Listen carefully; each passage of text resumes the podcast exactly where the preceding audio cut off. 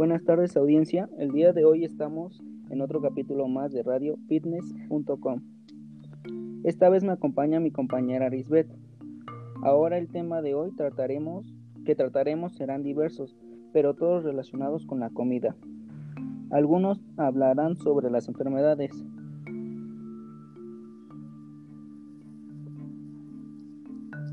Así es, Víctor. Para esto nos acompañan dos nutriólogas que nos hablarán sobre la alimentación. La primera nutrióloga que nos acompaña es la doctora Renata Hernández. Buenas tardes, Renata. ¿Cómo te encuentras el día de hoy? Buenas tardes, Víctor. Bien, gracias. ¿Y tú? Bien, gracias. La otra doctora que nos acompaña es la nutrióloga Diana Hernández. Buenas tardes, Diana. Espero te encuentres bien. Así es, Arisbet. Buenas tardes. Bueno, después de presentar a las doctoras del día de hoy, creo que podemos empezar a tratar los temas. ¿Qué dicen? Claro, cuando gusten. Para comenzar, la nutrióloga Diana nos hablará sobre la alimentación, así como las enfermedades que ésta puede traer si es consumida en exceso o si se deja de consumir. Empezaré explicando que la alimentación es un proceso consciente e involuntario que consiste en consumir alimentos para satisfacer la necesidad de comer. Por otro lado, debemos tener una alimentación saludable para este que es aquella que aporta todos los nutrientes esenciales y la energía que cada persona necesita para mantenerse sano. Pero no siempre es así. Existen algunas enfermedades como la obesidad y sobrepeso que son enfermedades sistemáticas, crónicas y multicausales, que involucran a todos los grupos de edades de distintas etnias y todas las clases sociales.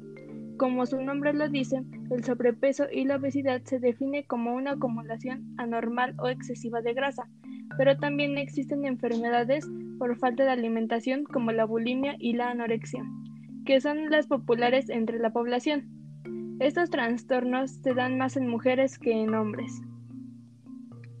¿Hay alguna forma de saber si una persona sufre alguna de estas enfermedades que mencionaste? Sí, para poder, para poder saber si una persona tiene bajo peso, se, se encuentra en un peso normal o tiene exceso de peso, se calcula el IMC, que es el índice de masa corporal, y se calcula dividiendo el peso de una persona en kilos por el cuadrado de su talla en metros. Gracias, Diana. Ahora la doctora Renata nos hablará sobre las enfermedades que pueden surgir a largo plazo.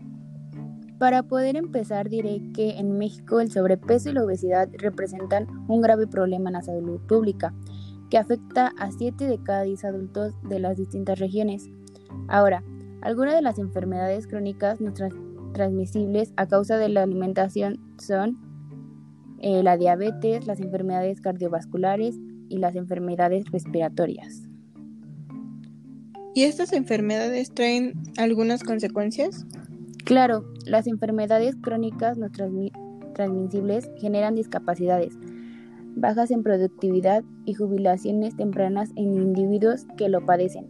Al tener personas que no están al 100% de su productividad, el crecimiento económico de un país es limitado. Doctora Renata, ¿es recomendable consumir productos light o bebidas azucaradas? En una encuesta realizada en diciembre del 2020, más de la mitad de la población cree que los productos light son dañinos. Por otro lado, en esta misma encuesta, casi la mitad de la población consume bebidas azucaradas o industrializadas y solo el 11% de la población hace actividad física. Gracias Renata. Ahora nos podrían hablar sobre la entomofagia. ¿Qué es eso? Yo nunca había escuchado sobre el tema. La entomofagia es la ingesta de insectos o arácnidos o artrópodos en general como alimento para los humanos y los animales, un hábito alimenticio muy extendido en algunas culturas de la Tierra, como África, Asia, gastronomía de América del Sur, por mencionar algunas. También en México se consumen algunos insectos como los chapulines en la Ciudad de México y Oaxaca, los escamoles en Hidalgo y Estado de México, el gusano de maguey en Tlaxcala y Oaxaca, entre otros. Doctora Renata, ¿es recomendable consumir insectos? Sí, los insectos son ricos en proteínas, grasas, omega 3, 6 y 9 micronutrientes como hierro, calcio, magnesio, selenio y zinc. También son ricos en fibra, por lo que mejoran el tránsito intestinal. ¿Qué importancia tienen las biomoléculas en los seres humanos? Bueno, pues las biomoléculas son compuestos químicos que se encuentran en los organismos vivos. Estas biomoléculas se dividen en tres, carbohidratos, lípidos y proteínas. Así es, Diana, los carbohidratos proporcionan energía a los seres vivos. Por eso no se consumen en abundancia. Por otro, las proteínas están conformadas por cadenas de aminoácidos. Algunos de los alimentos que contienen carbohidratos son el pan, el cereal, las galletas, el maíz, el arroz. Los alimentos que contienen los lípidos son la yema de huevo, frutos secos, aguacate y los alimentos que contienen proteínas son la carne de pollo, eh, huevo, almendras y yogur. Creo que después de esta información, que fue bastante y sobre todo muy buena, nuestra audiencia se quedó sin dudas. Hasta luego, nos vemos en la próxima edición de radiofitness.com. Hasta la próxima, gracias por acompañarnos. Hasta luego. Hasta luego.